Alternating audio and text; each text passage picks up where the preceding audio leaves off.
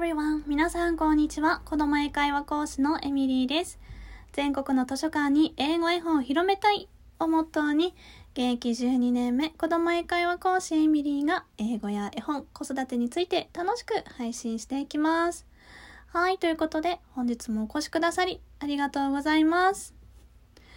えー、先日の配信からまた少し時間が経ってしまいました。というのも、あの、先週私がこう喉の風邪で喉が痛いって言ってたんですけどそれがちょうど治った頃からなんか次息子が咳をしだしてでねもうこのご時世ちょっとした咳でもやっぱり気になるじゃないですか。なんか連れてっていいのかなっていうのがあってですね。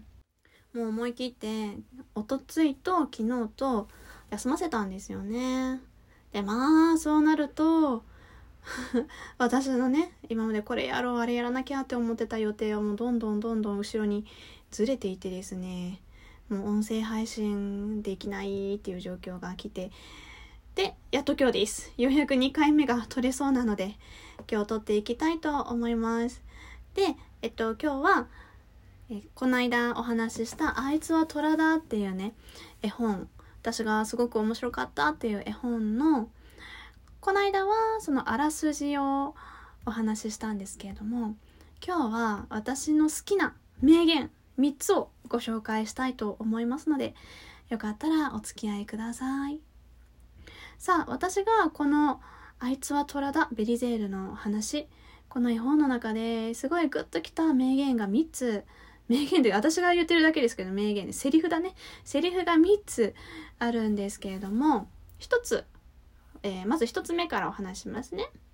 1つ目は、えー、村の人たちがですねこうベリゼールをね本物本物の虎なんじゃないかと恐れている中市長さんがもう会議の中でもうベリゼールを檻に入れてしまえと決めた時のセリフですね。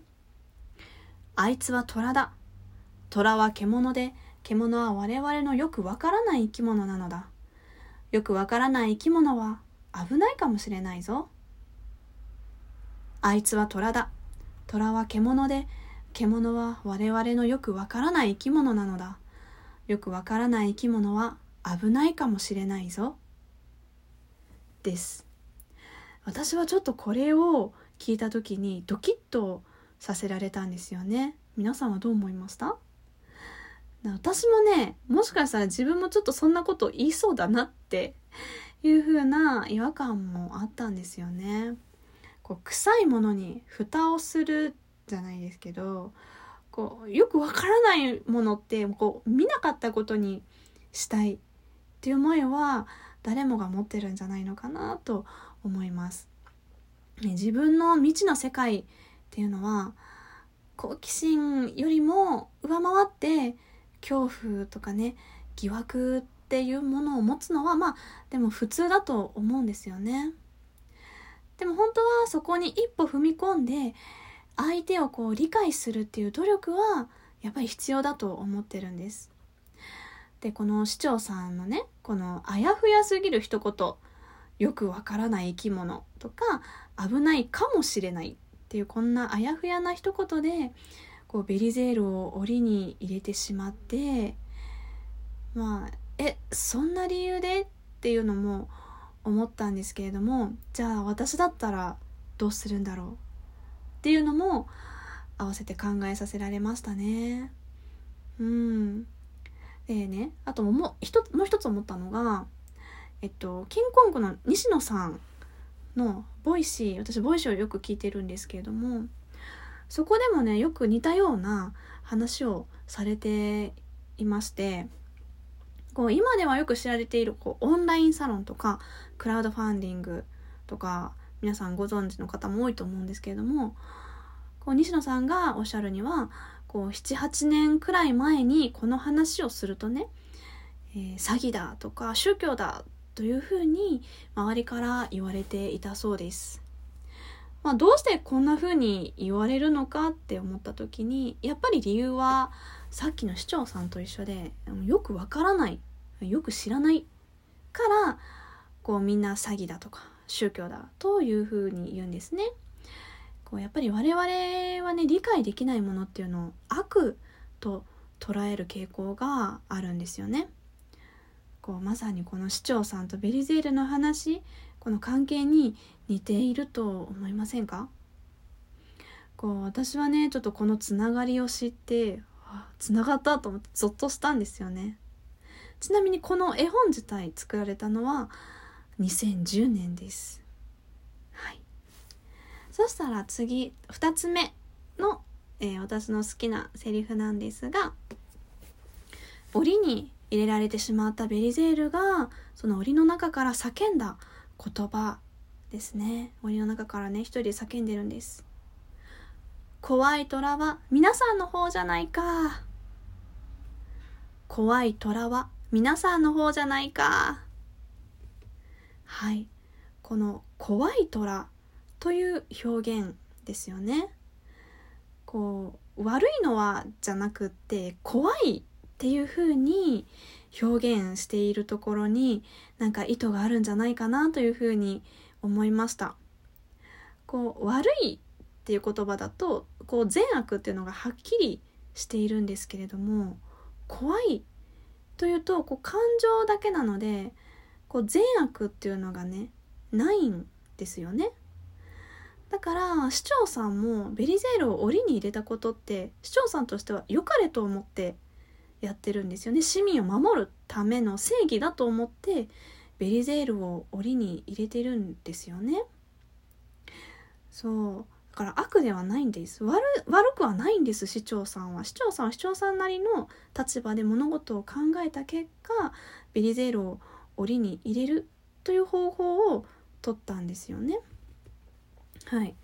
でまたねこの怖い虎は皆さんの方じゃないか。こう皆さんという表現もねベリゼールのなんかこう本当に怖い虎じゃないっていうことが証明されているんじゃないかなと思います。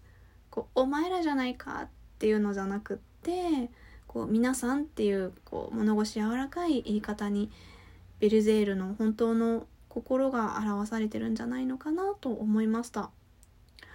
ということでこの一言のセリフ「怖い虎は皆さんの方じゃないか」どちらが本当に怖いんでしょうか？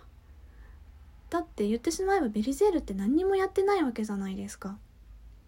こうただ自分のありのままの姿このしましまの虎の姿を見せただけなんですよね。誰かに噛みついたりしてないし脅したりもしてないし睨みつけたりもしてない。町の人たちが勝手に噂していただけですよね。コロナが流行った時流行り始めた時ってそんな感じじゃありませんでした？なんか根も葉もない噂がこう飛び交っていましたよね。なんかイソジンじゃ 意味がないとか何なんだっけマスクがこう売り切れて誰も手に入らない状況になってしまったりとか。うん。何だったかななんかすっごいいろいろ私ありましたよ。聞きましたよ。てかもう聞かないようにしてたんですけど途中から。そうだからね怖い虎って誰？ベリゼールなのか私たちなのかどっちなのかなって思いますよね。さあじゃあ次3つ目に行きます。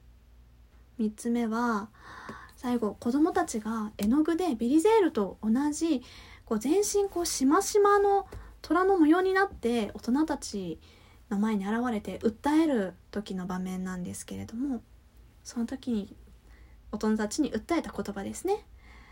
こうやってしましまになったらもうパパやママの子供じゃないってこと？こうやってしましまになったらもうパパやママの子供じゃないってこと？です。こう姿形がね変わってしまったらそこでもう愛もなくなってしまうのか？っていうことですよね。もう見た目が変わっても中身って変わらないんだよということですよね。だからビリゼールも同じ子供も同じ見た目で判断しないで。でこういうことをねこう子供が訴えるっていうところにねちょっとジーンと来てしまいました。はい。ということで本日は私がこの絵本あいつは虎だの中でこう私の個人的にねグッときた3つのセリフをね取り上げさせていただきました。1つ目は「あいつは虎だ。虎は獣で獣は我々のよくわからない生き物なのだ。よくわからない生き物は危ないかもしれないぞ。2つ目。えっ、ー、と怖い虎は皆さんの方じゃないか。3つ目。こうやってしましまになったらもうパパやママの子供じゃないってこと？でした。